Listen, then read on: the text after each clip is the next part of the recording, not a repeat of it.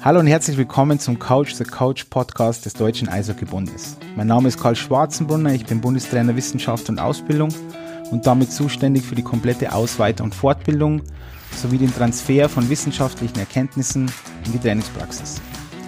Diesen Podcast haben wir ins Leben gerufen, um euch bestmöglich mit Informationen rund ums Trainerwesen des wunderbaren Sportes Eishockey zu versorgen. Da es ein Podcast von uns für euch sein soll, würden wir uns sehr freuen, wenn ihr uns Themen, Kritik, Wünsche unter podcast.deb-online.de sendet. Und jetzt, denke ich, gehen wir all in und ich wünsche euch ganz viel Freude mit der nächsten Folge.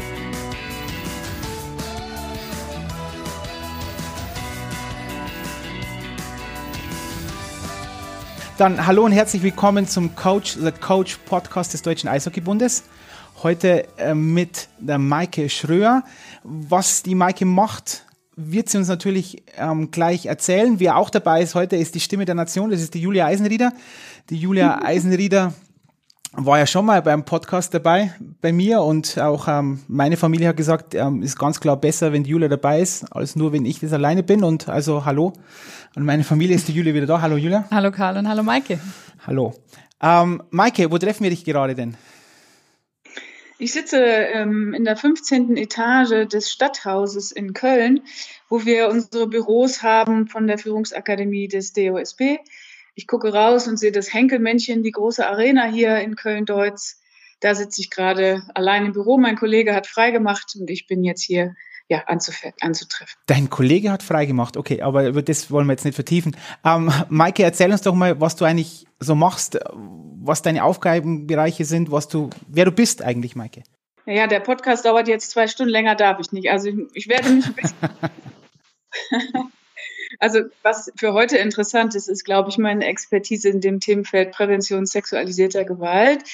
Ich habe im Jahr 2009 angefangen, ähm, damals beim Landessportbund Nordrhein-Westfalen in so einem kleinen Referententeam zum Thema Prävention sexualisierter Gewalt. Damals gab es das Thema öffentlich noch irgendwie gar nicht, außer dass es ein paar Beratungsstellen gab, die natürlich wussten, dass existiert, aber im Sport noch nicht und ähm, in der öffentlichen Wahrnehmung zumindest. Und als im Jahr 2010 dann die ersten Fälle im Canisius-Kolleg und in der Odenwaldschule bekannt wurden, ähm, bin ich mit raus als Beraterin von Vereinen erstmal, von Vorständen und Übungsleitenden, um zu, die Vereine sicher aufzustellen. Und ab da, das Jahr 2010, ähm, ging es eigentlich immer weiter auf dieser Reise, mh, dass sich bei mir Expertise angesammelt hat. Erst in den Beratungen, dann habe ich im kirchlichen Kontext zum Thema Sport und Kirche äh, Lehrer und Lehrerinnen beraten und bin dann bei der Trainerakademie und ähm, letztlich dann auch bei der Sporthochschule gelandet als wissenschaftliche Mitarbeiterin zum Thema und sitze jetzt hier in der Führungsakademie. Ich habe dieses Thema bei mir und ich habe noch viele andere Themen im Bereich äh, Aus- und Fortbildung. Genau, und das ist sozusagen alles das, was ich äh, dazu sammeln konnte. Und das meiste gelernt habe ich in den Studien, die wir an der Sporthochschule durchgeführt werden, äh, haben, mit den Kadersportathleten und Athletinnen und dann tatsächlich mit den Betroffenen, weil ich die Interviews ausgewertet habe. Und da habe ich Sachen gelesen, die es gut ist, dass nicht alle die lesen müssen. So, wir haben die ausgewertet, aber da kommt ganz viel Wissen her aus Sicht von Betroffenen. Und Maike, mal kurz vorweg, damit wir alle wissen und auch alle vom gleichen Thema sprechen, wenn wir jetzt sagen, Prävention sexualisierter Gewalt und vor allem Prävention sexualisierter Gewalt im Kontext des Sports, ähm, was genau versteht man unter diesem Begriff? Mhm. Also sexualisierte Gewalt kommt jetzt immer mehr sozusagen in das öffentliche Bewusstsein. Das ist ein, eine Wortschöpfung, sagen wir mal. Es gibt emotionale Gewalt und physische Gewalt und psychische Gewalt und sexualisierte Gewalt. Und das ist was anderes als sexuelle Gewalt. Da geht es ganz konkret um schutzbefohlenen Vergewaltigungen, das Zeigen pornografischer Abbildungen, Exhibitionismus. Da wissen wir alle, was das ist. Alles andere vor der roten Linie ist so ein Graufeld. Das ist eine Form von sexualisierter Gewalt, die öfter auftaucht, nicht nur bei uns im Sport, aber auch in Gesellschaft. So, es gibt so ein akzeptierten Sexismus. Und das ist alles schon so Form von einer Form von Gewalt, über die wir hier sprechen. Maike, es ist ja doch schon so, dass dieses Thema jetzt aktuell sehr im Fokus steht, aber lange eigentlich nicht so wirklich in der Öffentlichkeit war. Du sagtest ja selber, 2009, 2010 hat es mehr begonnen, oder? Ist das richtig, Maike? Also für dich jetzt die, deine Reise, sage ich jetzt mal, oder? Würdest du das so sagen? Ja, meine Reise und tatsächlich auch eine gesellschaftliche Reise, weil es dann zu viele Fälle gab, als dass man gesellschaftlich sagen konnte, das sind Einzelfälle. Da war deutlich, nee, Leute, das ist hier wirklich ein Problem. Und äh, ab da gab es immer mehr mutige Menschen, die gesagt, darauf hingewiesen haben auf die Schattenseiten unserer Organisation, sei es jetzt Kirche oder Sport. Also es, äh, das war so ein, so, so ein, wie so ein, so ein Wendepunkt der gesellschaftlichen Achtsamkeit auf das Thema 2010. So. Und wenn wir jetzt bevor wir noch tiefer reingehen, wenn wir über dieses äh, Zahlen, Daten, Fakten sprechen, wenn du, du hattest ja auch angemerkt, mit der Sporthochschule Köln hast du viel zusammengearbeitet. Ähm, mit welchem Lehrstuhl eigentlich und was sagen eigentlich so Zahlen jetzt momentan, wo man sagt, wie viele Betroffene gibt es eigentlich? Und vielleicht auch noch, weil es mir jetzt gerade auffällt, dass wir jetzt von Betroffenen sprechen, nicht von Opfern und vielleicht auch aus deiner Worte, warum wir von Betroffenen und nicht von Opfern sprechen. Die, die das erlebt haben, so die werden Opfer von sexualisierter Gewalt in dem Moment, wo es passiert, weil sie sich nicht wehren können. So. Und ab da sind sie Betroffene von dieser Art von Gewalt. Und das wollen sie selber so gerne, so haben uns die ähm, in der Studie Voice, die Betroffenen gesagt, weil das Wort Opfer, das stigmatisiert total. Also es will keiner in der Schule Opfer sein, es will keiner im Sportverein von den Jungs Opfer sein. Das ist ein Schimpfwort mittlerweile und wenn man so stigmatisiert wird, was man ohnehin ist, wenn man davon mutig erzählt, dann war klar, nee, das sind Betroffene von Gewalt tatsächlich. Die sind Experten in dieser Art von Überleben geworden, die das mit sexualisierten Gewalterfahrungen mit sich bringt.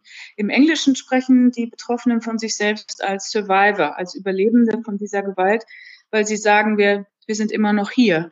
Also, das ist manchmal so schwer auszuhalten, dass einige tatsächlich auch wählen, dieses Leben zu verlassen.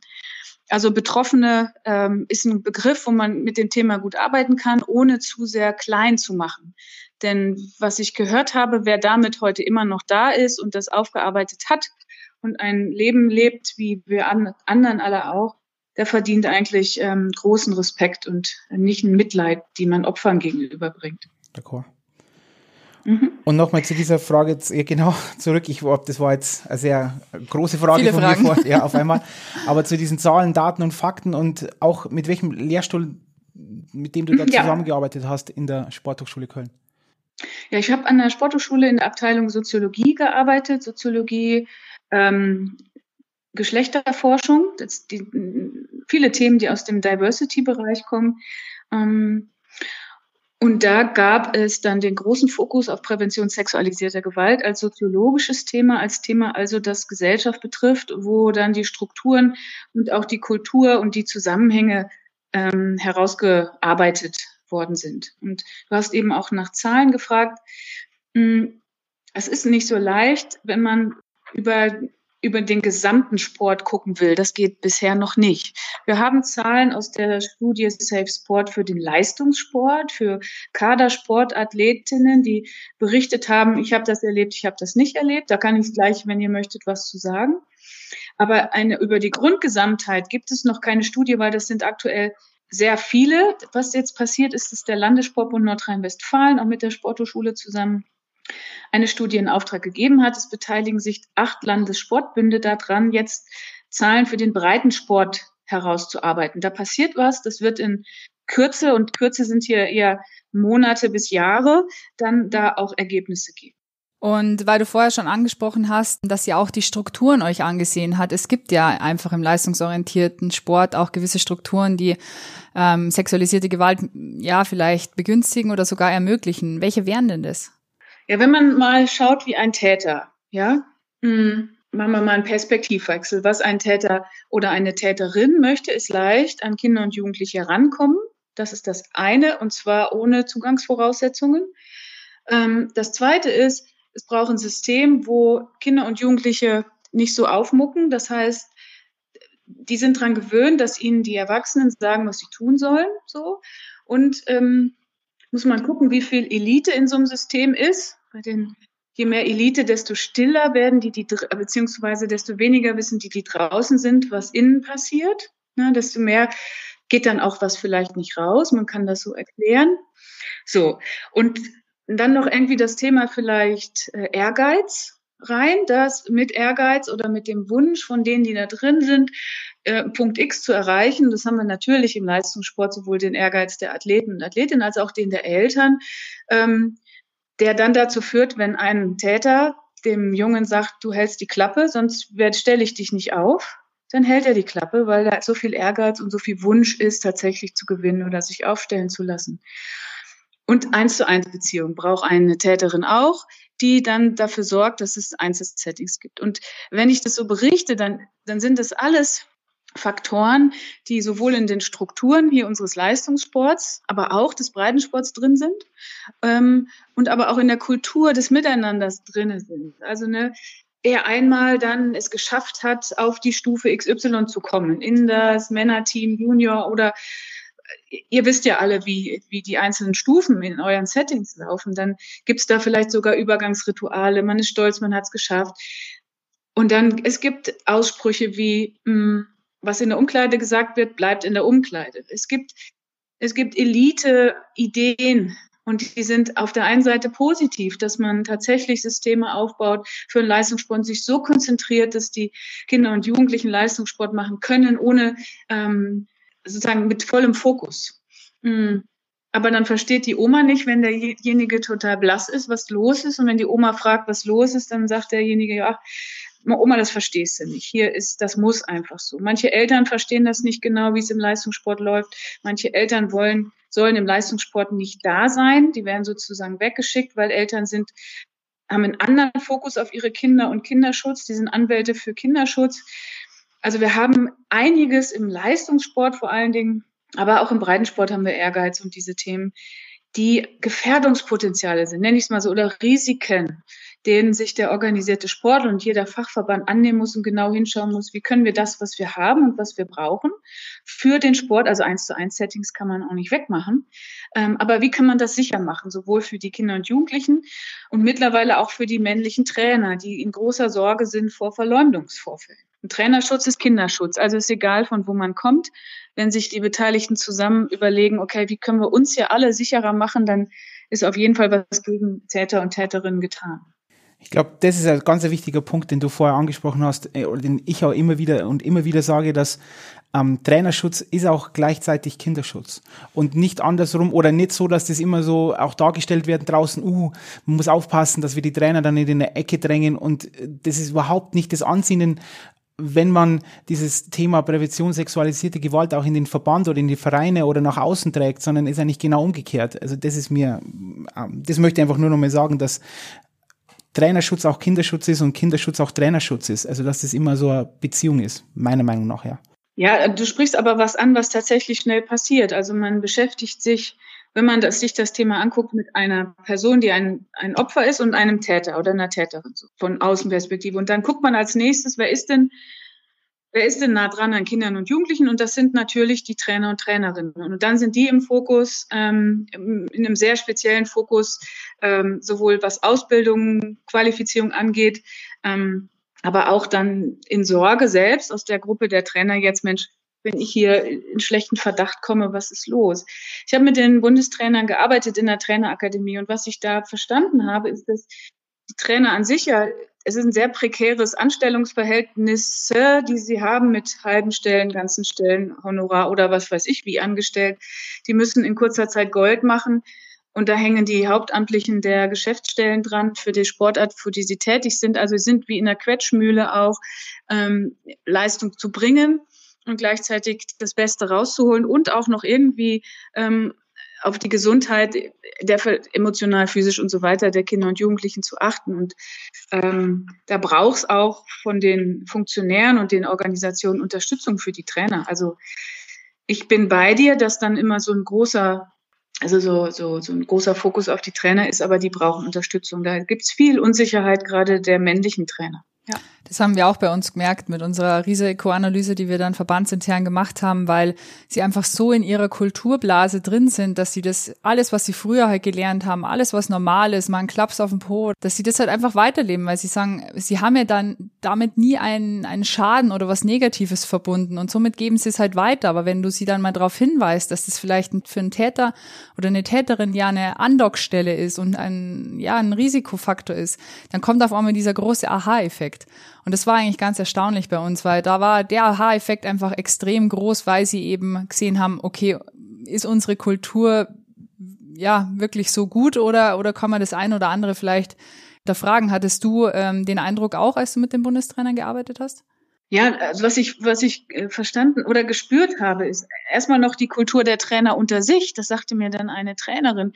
Man tut so, als ob man alles kann und immer. Also die, die, die, die Bereitschaft, über Unsicherheiten zu sprechen, weil man auch in Konkurrenz miteinander steht, die ist begrenzt. Das heißt, eine Unsicherheit, die einer hat und jetzt sei es in Bezug auf die, das Handling der, der Mädels als Mann oder der Jungs, ähm, ist schwer. Also allein das macht es schon schwer, tatsächlich in eine Kommunikation zu gehen und, und sich zusammen was Neues zu erarbeiten. Ähm, also aus meiner Sicht braucht es so einen so so ein Angang damit, mit den Athleten und den Trainern zusammen und den Funktionären zusammen, Erfolg nochmal ähm, sich anzugucken. Also wie kriegen wir hier gemeinsam Erfolg hin?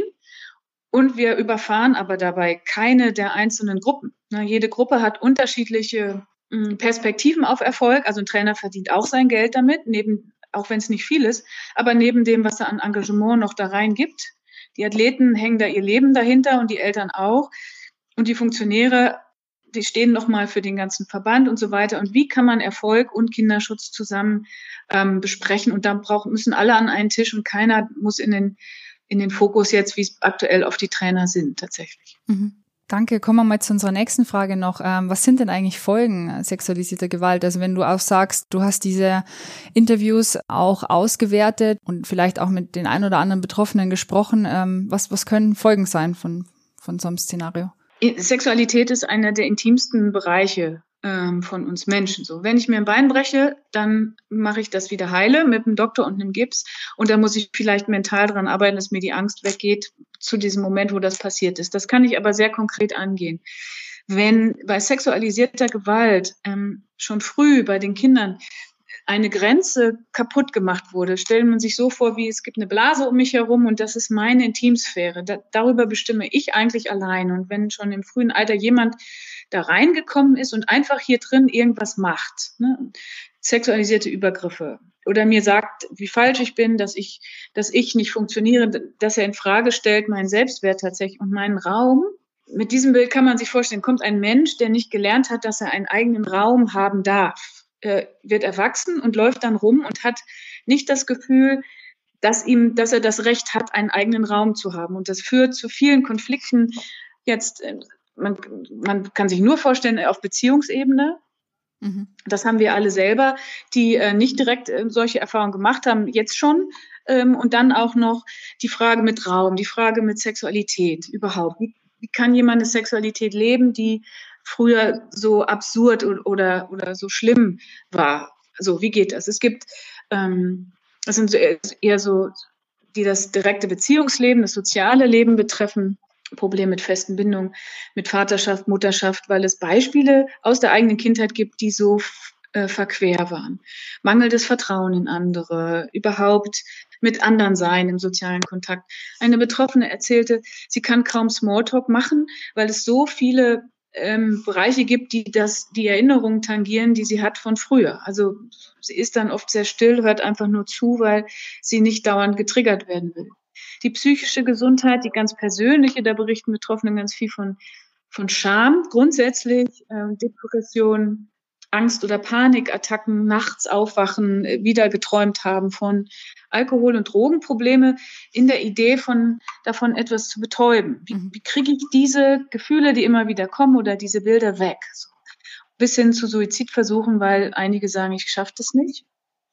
Und für das sportliche Leben natürlich, und hier, hier ist es für den Leistungssport besonders wichtig hinzuschauen. Es gibt ja so bestimmte Drop-out-Quoten. Ne? Wenn ähm, Sportler oder Sportlerin einfach weggehen. Die sagen, die hören auf. Und man fragt sie, was ist los? Und sie sagen, ja, mh, mm, irgendwas. Und ähm, sexualisierte Gewalt ist ein Grund, warum Talente den Sport verlassen. Und wenn man nicht von ihnen hört, was los war, kann man das System nicht verbessern. Aber die merken natürlich auch, ob sie sprechen können. Sportart werden gewechselt, Verein, äh, Austritt aus Verein und es wird im Verlust von Talenten tatsächlich. Oder wie die Fußballerin Nadine sagte, ja, sie hat immer nur mit äh, angezogener Handbremse spielen mhm. können, weil, weil klar war, Mist, sie kriegt es irgendwie nicht sortiert alles in sich und war emotional so belastet. Mhm. Also das ist, hier noch vielleicht zusammengefasst zu sagen, das ist ein echtes Brett.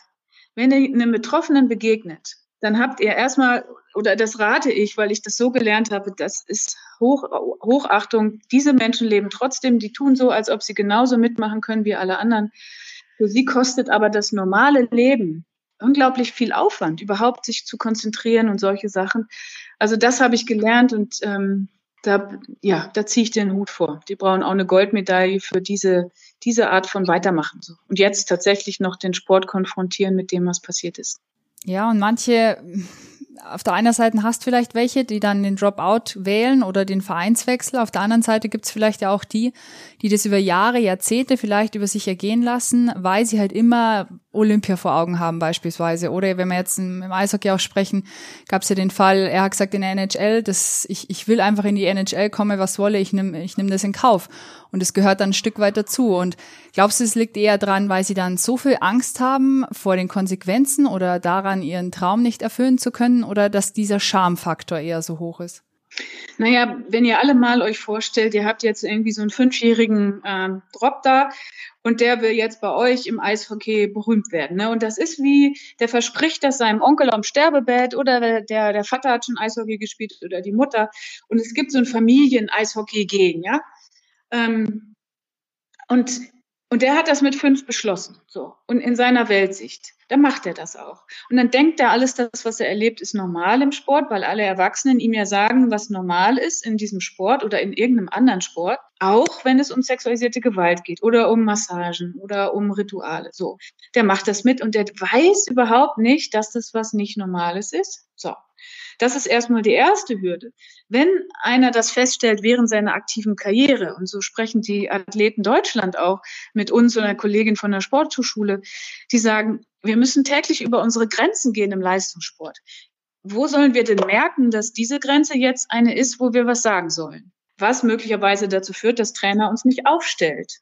Also, es gibt Beispiele, da sagt der Handballtrainer zu seinen Mädels, oder es ist klar, dass alle wissen, wer nicht mit dem Trainer schnackelt, so heißt das auf Österreichisch, dann spielst du nicht. Und es gibt zahllose Beispiele eben von so einem Druck, ähm, dass dann die, die, die das erleben, stillhalten, weil die wollen Gold.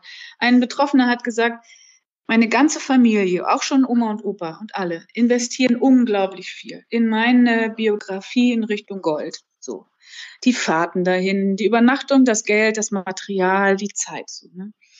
Und dann hat er ausgerechnet, hat er gedacht, jetzt muss ich irgendwie dreimal in der Woche eine halbe Stunde einen Übergriff erdulden und es betrifft nur mich. So.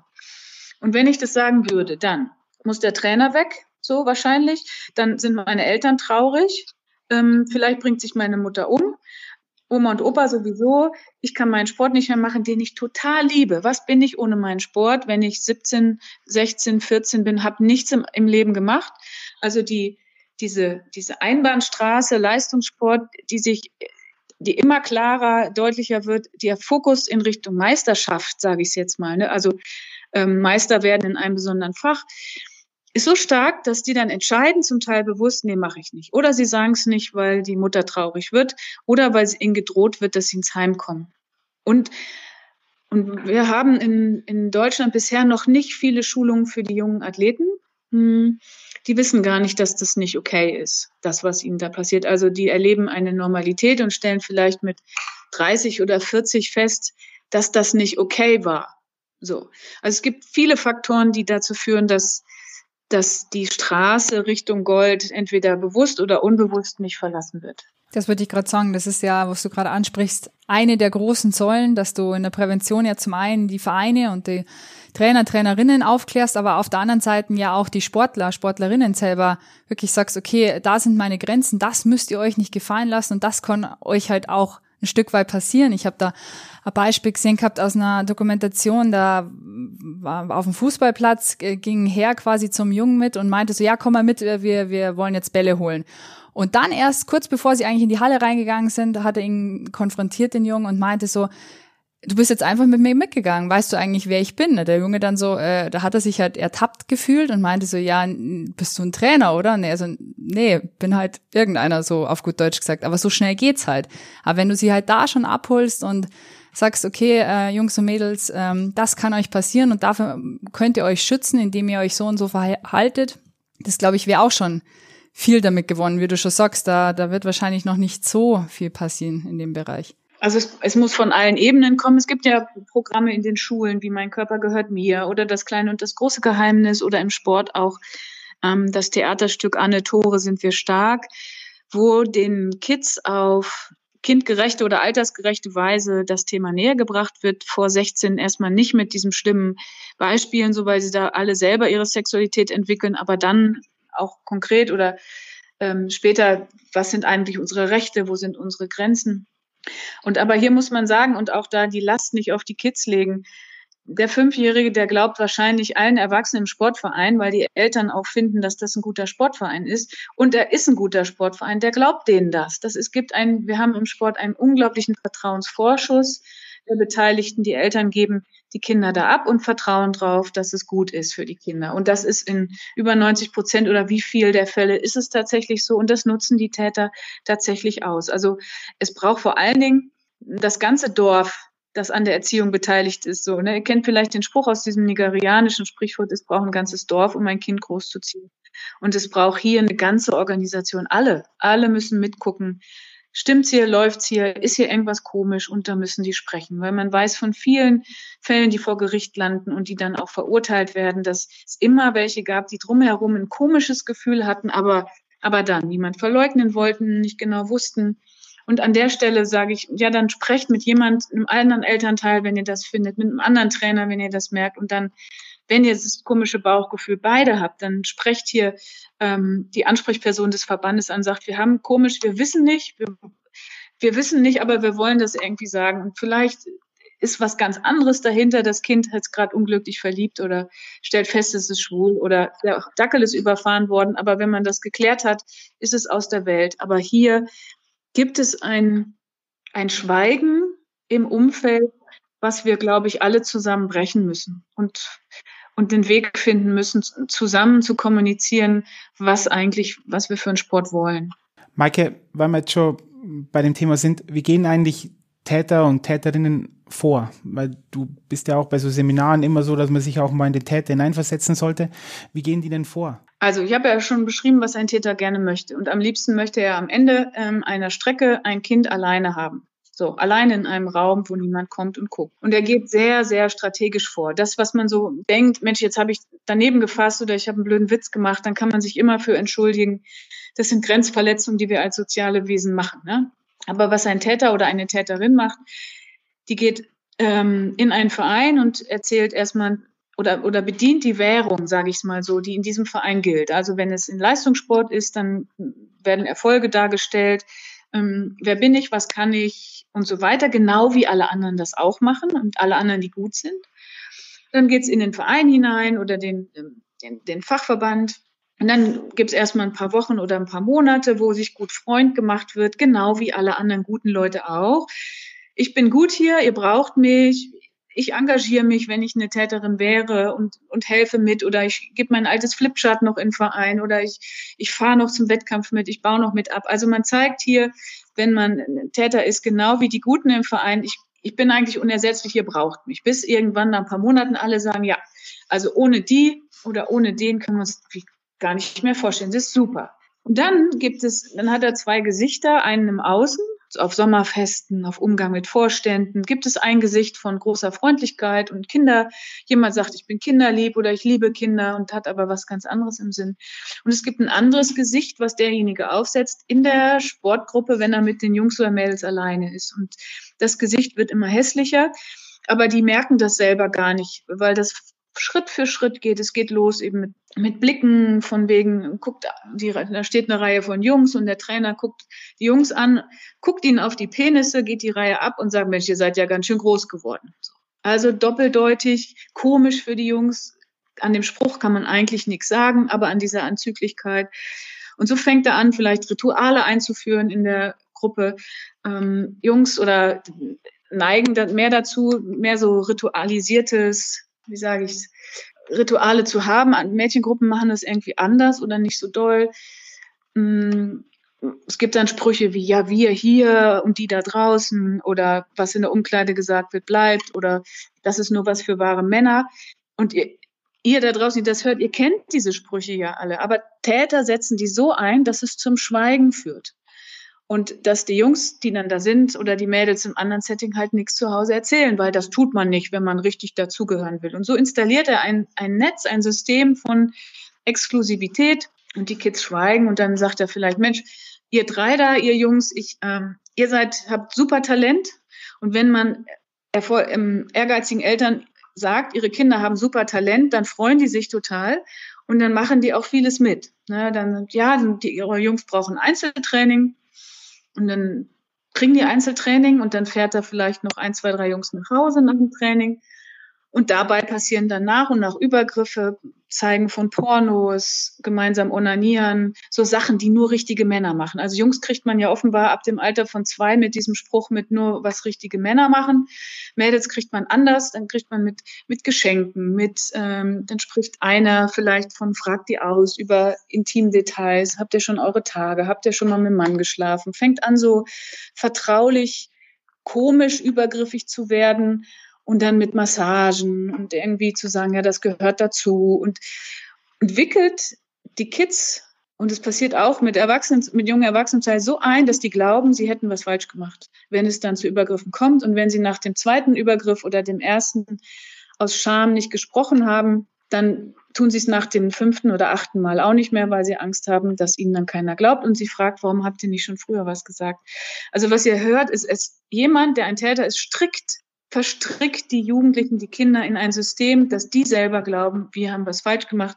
Und das ist auch in Therapie lange schwer, hinterher das auseinanderzuklamüsern, dass jemand, den ich mag, sowas mit mir macht, da muss ja mit mir was falsch sein, ist so der, die Schlussfolgerung vieler Betroffener. Ne? Und das auseinanderzukriegen, dass Kids, ihr macht nichts falsch, wenn euch das passiert und wenn was blöd ist, dann erzählt das euren besten Freunden und dann schaut, wem ihr euch anvertrauen könnt tatsächlich. Das ist natürlich jetzt uh, die nächste Frage, wir haben jetzt über Täter gesprochen. Die nächste Frage ist eine sehr große Frage, aber ich frage es jetzt einfach mal, weil wie du vorher meintest, der Podcast ist nicht ewig lang. Aber was können Vereine deiner Meinung nach jetzt gegen sexualisierte Gewalt wirklich tun? Es hat mal jemand in, in einem anderen äh, Feld gesagt, da ging es um Inklusion. Wer Inklusion wirklich will, der findet Lösungen. Und wer es nicht will, der findet Probleme. Also was ein Verein tun kann, ist, sich wirklich zu entscheiden, ja, wir machen das jetzt. So. Und, und dann, dann gibt es im Feld, je nachdem, in welchem Bundesland ihr seid, ähm, beim Dachverband oder beim Fachverband oder bei den Landessportbünden gibt es ganz viel kleinschrittiges Material, was ein Verein tun kann. Ähm, was es braucht, ist, dass der Vereinsvorstand sich zusammensetzt. Vielleicht holt ihr euch aus eurer Nähe jemand, der das Sportsystem kennt und euch einen Mini-Vortrag gibt zum Thema sexualisierte Gewalt oder die ihr das jetzt hört, ihr, ihr schaut euch um oder ihr fragt nach, wer könnte mal kommen, dass die sensibilisiert werden, so im Vorstand und der Vorstand, das heißt der Kopf dieses Vereins sagt, okay, wir machen das und die nehmen das ernst. So und ab dann gibt es Schritt für Schritt. Dann wäre gut, es gibt irgendwie eine Person, die sich dafür verantwortlich fühlen möchte, eine Ansprechperson, die sagt, pass auf, ich setze den Hut dafür auf und ich schaue mich jetzt um, was es gibt bei der Deutschen Sportjugend, beim Landessportbund, was gibt es da für, für Schritte, die man gehen kann, wo kriegen wir Informationen her, wo können wir uns in Netzwerke einklinken, die das an, auf sich nimmt oder ja, die das macht. Und dann gibt es, dann gibt es, wie gesagt, so wie wenn man ein Schnittchen kriegt, so in schon kleinen Stückchen, dann gibt es die Schritte, dann macht man ein, ähm, dann macht man vielleicht eine Risikoanalyse, holt sich jemand, der sich auskennt, jetzt könnt ihr beiden das ja machen, äh, oder ihr könnt das oder ihr kennt Leute, die das machen können. Man stellt sich einfach mal Fragen, wenn wir wissen, wie Täter vorgehen, wo ist es bei uns sicher. Und ab da arbeitet man sich dann so runter mit Präventionsmaßnahmen, dass man ein Netzwerk schafft. Wie mit Ehrenkodex ist eine Variante, das erweiterte Führungszeuges ist ein Baustein von so einem Konzept dass man sich im Vorfeld überlegt, wenn es einen Fall gibt, was machen wir denn dann? Also eine Checkliste bei einem Fall oder einem Verdacht, wen rufen wir an? Und relativ schnell bald, und das muss die Ansprechperson oder der Vorstand machen, sich zu überlegen, also wenn es was gibt, wen rufen wir von den Profis im Außen an? Überlegt euch das mit fast als erstes, weil eigentlich können Interventionenarbeit, also wenn es einen Fall gibt, können die die, die nicht professionell beruflich damit arbeiten, woher sollen das Vereinsleute können? Die brauchen Profis im Außen. Es gibt Fachberatungsstellen vom Kinderschutzbund, unabhängige Beratungsstellen oder bei den Landessportbünden sitzen Berater. Wenn man da mal eine Telefonnummer hat, mal anruft, sagt, pass auf, können wir euch anrufen, wenn was ist, dann ist es eine große Hilfe, die Profis sozusagen zur Hand zu nehmen. So. Und wer da sich informieren will, schaut bei eurem Landessportbund nach oder bei der Deutschen Sportjugend. Auf der Seite Kinderschutz im Sport gibt's ganz viel Material, was ihr euch holen könnt. Und dann könnt ihr das nicht alles morgen im nächsten halben Jahr, sondern in den nächsten drei Jahren vielleicht. Gebt euch Zeit, Schritt für Schritt für Schritt und alle mitzunehmen. Vielleicht gibt's engagierte Eltern, vielleicht gibt's ältere Athleten, die Lust haben mitzumachen und ähm, dass ihr daraus einfach so, so, so ein äh, etwas macht, um den Verein zu verbessern, das positiv konnotiert, das geht um, um Miteinander, das, das gelingen kann. Ich glaube, das wäre ein guter Ansatz. So. Und das hast du jetzt auch so, so schön gesagt, weil es ist ja, man will ja was Positives anstoßen und nicht in die Richtung gehen, dass man jetzt, dass es in absolute Hysterie ausartet. Ich glaube, ich habe mir das von dir so gemerkt, dass das Pendel nicht immer in eine oder in die andere Richtung ins Extrem ausschlägt, sondern dass man halt vor Ort für sein Verein für seine Sportart vielleicht einfach Regeln findet, die im Alltag dann auch funktionieren, wo man sich halt nicht komplett verleugnet, sage ich mal, sondern einfach auf die Anforderungen, die man hat, dann, dann Lösungen findet. Ja, du sagst das und die anderen kennen ja dieses Bild noch nicht. Also ich erzähle immer die Geschichte, dass das Pendel aus, aus, oft ausschlägt, wenn man sich mit dem Thema anfängt zu beschäftigen, von in einer, in einer Weise ignorant, nicht, nicht negativ, sondern es gibt es einfach bisher noch nicht, so bei uns im Verein vielleicht. Dann fängt man an und lädt sich jemand wie mich ein oder so, der erzählt dann auf einmal, was Täter machen und dann knallt das Pendel auf die andere Seite und geht in Richtung Paranoid. Man sieht überall Täter und das ist, müsst ihr wissen, normal. Das war bei mir so, das war bei Kolleginnen so. Man sieht dann überall Situationen, oh Gott, oh Gott, oh Gott, der oder die oder das, so. Und jetzt braucht es, um da nicht stecken zu bleiben, eine Auseinandersetzung damit. Mit Kollegen, vielleicht mit einer kleinen Arbeitsgruppe, die sagt, okay, was heißt das für uns? Wo ist das? Und man kommt in einen Zustand von sensibilisiert sein. Dann weiß man, worum es geht, hat so viel Ruhe und Sicherheit in den Listen, Checklisten, Strukturen, die man aufgebaut hat, gefunden, dass man sich dem widmen kann, wofür dieser Verein da ist. Sport und ein paar Traditionen und Werte vermitteln und wenn was ist, kann man zurückgreifen aus das, was man sich erarbeitet hat. Genau. Und hier braucht es wirklich die, macht das nicht alleine, wenn ihr Ansprechperson seid oder was, holt euch ein Team dazu. Ähm, dann macht es mehr Spaß, erstens. Und, und man kann mehr an Kultur verändern, wenn man das zusammen macht. Und nicht eine Gruppe ist belastet, sondern ja, es gibt ja auch Arbeitsgruppen zu anderen Themen. Dann könnte es hier auch eine Arbeitsgruppe sein, die positiv formuliert ist, ähm, wo Leute Lust haben mitzumachen. So. Ja. Jetzt bist du schon lange auf dem Gebiet unterwegs und hattest die Möglichkeit, dich mit Trainern, mit Athleten auszutauschen. Jetzt wäre mal meine Frage, wenn wir jetzt von so berühmten Beispielen, die ja gerade auch wieder medial die Runde machen, wie äh, die Vorfälle, die es bei USA Gymnastics gab oder bei USA Swimming. Warum glaubst du, ist es nach wie vor so, dass Verbände damit durchkommen, das wirklich über Jahre, Jahrzehnte hinweg teilweise zu zu leugnen oder zu verdecken und zu verschleiern und irgendwann die Lösungen zu finden, um, um die Täter oder Täterinnen zu schützen. Und vielleicht da Julia und Mike, und warum auch? Weil das, das ist ja die ganz, ganz große Frage. Natürlich, dass sie durchkommen, aber warum ist ja die ganz große Frage.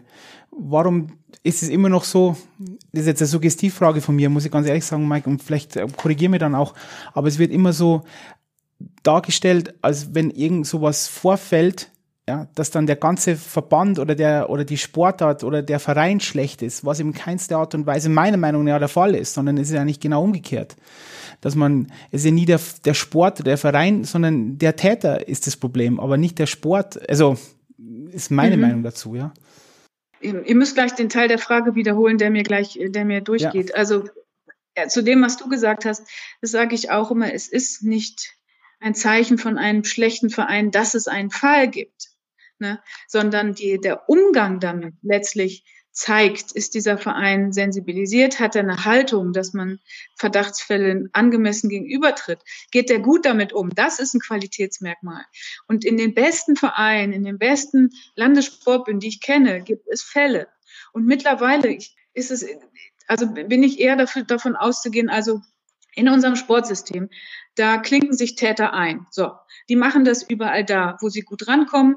Ähm, und das als Fakt anzunehmen. Das heißt, es wird Fälle geben und es wird jetzt nach dem Hearing in Berlin auch Fälle geben, die aufkommen.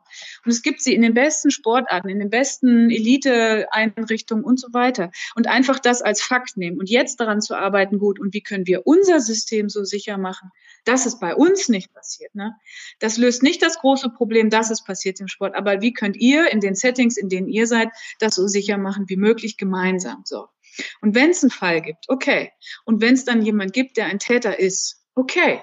Und, und jetzt, was machen wir damit? Wie, wie können ihr dann den Fall bearbeiten und hinterher überlegen, okay, wie können wir das in Zukunft verhindern? Immer weiter lernen. Das ist ein Lernfeld, was wir gesellschaftlich erst anfangen. Und ihr habt vorhin die große Frage gestellt, warum gibt es immer wieder Verbände, die das ja eben machen oder decken?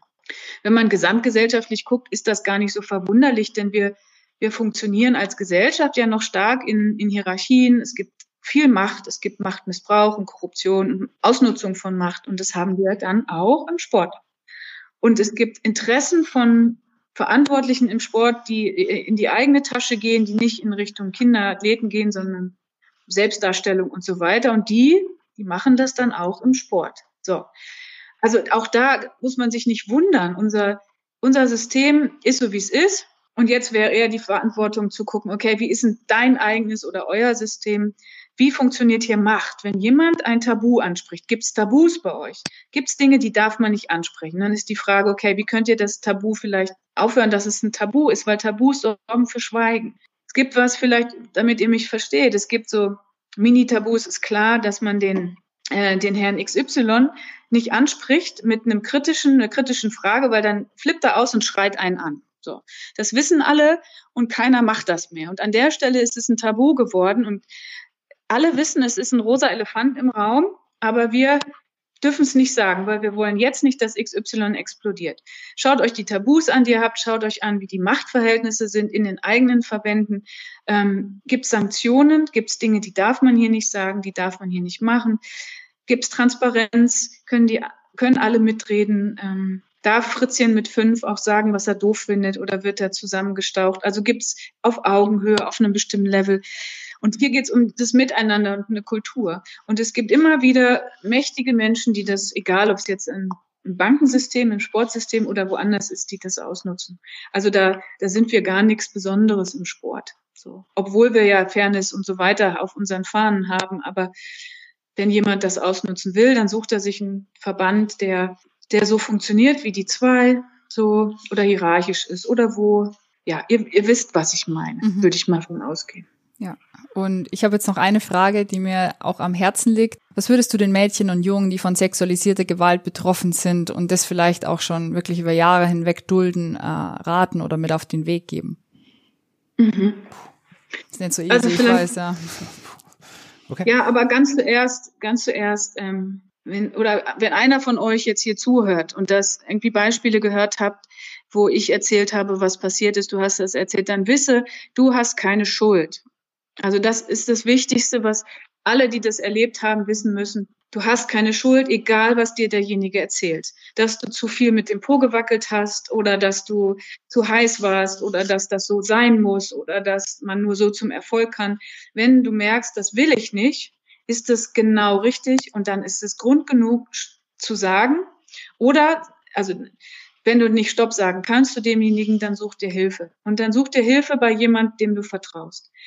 Vielleicht ein bester Freund oder eine beste Freundin oder vielleicht gibt es eine ehemalige Trainerin oder einen Trainer oder vielleicht gibt es eine Lehrerin oder einen Lehrer in der Schule oder vielleicht gibt es die Tante in der Familie oder irgendwem, wo du das Gefühl hast, du kannst das erzählen und die hört dir zu. Und dann soll diejenige einfach die Profis anrufen. Und zwar die Profis sind die Ansprechpersonen in den Sportorganisationen und dann die Fachberatungsstellen. Dann kann man, in, in, dann kann man gucken, wie man dir da helfen kann. So, das wäre das eine Ansprache. Und vielleicht noch hier ein Punkt an die Eltern. Was wir wissen über die Betroffenen, die haben erzählt, dass die Eltern ihnen eigentlich, weil sie selber so ehrgeizig waren, nicht unbedingt eine andere Option geöffnet haben, wenn sie jetzt nicht erfolgreich sind. Also wenn Sie Eltern sind und merken, Sie haben auch einen riesengroßen Ehrgeiz, dann schauen Sie, ob das Ihr Ehrgeiz ist. Und wenn Ihr Kind sagt, ich will nicht mehr zum Sport, dann hören Sie genau hin und fragen Sie, was los ist. Und wenn derjenige Lehrerin wird oder Kfz-Mechaniker oder und nicht Eishockey-Weltmeister. Ist das vielleicht auch eine Wahl? Und mit dieser Haltung öffnet man den Kindern den Raum, trotzdem zu sprechen, weil die auch sie nicht enttäuschen wollen. Maike, letzte Frage. Ich stelle immer so eine Zukunftsfrage, das ist ja nicht immer so in diesem Podcast. Ähm, wie würdest du denken, dass das Thema PSG in der Gesellschaft in, ja, sagen wir mal, fünf Jahren gesehen wird? so, was möchtest du? Die Wunschvorstellung, meine realistische Einschätzung oder die äh, eher dun den dunkle Aussicht? Also eins, zwei und dann drei. Ich nehme beide Tore. Ich gehe durch ähm, Tor eins, zwei und drei. Also ich fange mal unten an, wo es nicht so schön ist. Die dunkelste Aussicht ist, mh, hm, es ändert sich gar nichts. Es ist weiter so, dass jemand, der spricht, klein gemacht wird und heißt, stell dich nicht so an die, das ist die eine, die dunkelste Aussicht. Realistisch muss ich sagen und kann ich sagen, das geht gar nicht mehr. Wir können gar nicht mehr zurück. Es ist zu viel Bewusstheit in Gesellschaft, als dass das noch geht, als dass das politisch korrekt wäre, dass jemand, der spricht, nicht gehört wird. Also realistisch würde ich sagen, ja, unser Sportsystem ist ein Tanker. Ja, und bis der eine Kurve fährt, das dauert, aber der fährt sie. Ne? Der, der fängt jetzt an oder hat schon seit ein paar Jahren oder vielleicht in einem Jahrzehnt und ein bisschen länger die Kurve angefangen zu drehen. Wir drehen eine so zusammen. Ähm, und da realistisch ist die, die Einschätzung, es werden nach diesem Hearing jetzt auch Betroffene mehr sprechen. Es wird sich mit auf, auseinander, auf Aufarbeitung auseinandergesetzt. Ähm, wir gehen in kleinen Schritten um die Kurve. So, ja. Und äh, jetzt ganz die erste Variante, die, die Vision, die ich habe, in fünf Jahren. Jetzt. Ähm, ja. Also in fünf Jahren gibt es, ähm, gibt es eine Haltung in den Beteiligten im Sport, die auf die Kinder und Jugendlichen schauen und gucken, dass zum Wohle derer und derer persönlichen Entwicklung alles getan wird ähm, und dass, dass mindestens neben dem Leistungssportgedanken steht. Und Leistungssport ist ein großer Faktor, der stärkt in der Entwicklung von Kindern und Jugendlichen und dass aber die Entwicklung, die drumherum passiert, auch noch passieren kann. Es gibt äh, andere Länder, andere Sportsysteme, andere Ausrichtungen auf Spezialisierung. Vielleicht hat Deutschland gelernt, da zu gucken, dass es den Kids lange gut geht und sie erfolgreiche Sportlerinnen werden und dabei mündig sind, sprechen können, gehört werden und unser Sportsystem sagt, Leute, wir wollen euch hören und wir passen an und wir arbeiten zusammen, alle, alle miteinander. Das wäre die große Vision. Und jetzt, genau. Äh, aber dazu brauchst, also, wisst ihr alle, was es dafür braucht. Genau. Ja. Hast du jetzt noch final was auf dem Herzen, was du gerne mit unserer Eishockey-Welt ah, oder Community teilen möchtest? Unsere Community? ja, oh. ein bisschen Community haben wir schon. Community. Nein, ich danke für eure Aufmerksamkeit, dass ihr zugehört habt und dass ihr euch mit dem Thema widmet, jetzt auch eine Stunde lang und ein paar Minuten mehr, dass ihr sagt, ja, wir hören uns das an. Wir wollen tatsächlich ähm, da, da schauen, dass alle Beteiligten im System sicher sind. Und der nächste Spruch ist einfach, ähm, fangt an zu reden. Also es ist überhaupt nicht große, große Schritte zu machen, sondern lasst uns das besprechbar machen, was an Unsicherheiten da ist zum Thema Kinderschutz. Und der Rest ist schon vorbereitet. Den muss man einfach noch gehen. Aber es braucht ein Sprechen darüber, über Unsicherheiten aller Beteiligten, über das, was nicht stimmt und nicht immer so mit fertig machen. Also da ist ein Fehler passiert. Du hast den Fehler gemacht. Du wirst jetzt so halb gehängt, sondern okay, ist ein Fehler passiert? Ja. Aber was lernen wir jetzt daraus? Eher so eine Perspektive zu kriegen. Ich glaube, dann kriegen wir alle zusammen dieses Thema und andere schwierige Themen vom Eis. Jetzt bei euch ja. passt das ganz gut. Die Kuh muss vom Eis, damit man gut Eishockey spielen kann. das ist ein sehr schöner Vergleich. Maike, ich ähm, möchte jetzt gar nichts mehr hinzufügen, weil das war jetzt großes Kino. Ähm, auch der Schlusswort. Dank, danke für die Zeit, danke für alles. Ähm, Julia, möchtest du noch was sagen? Na, wirklich vielen herzlichen Dank, Maike, dass du dir Zeit genommen hast. Vielleicht gerne wieder. Dann, Maike, danke ja, und besiegbar bleiben. Gerne, danke euch. Danke. Und wir hören uns, Maike.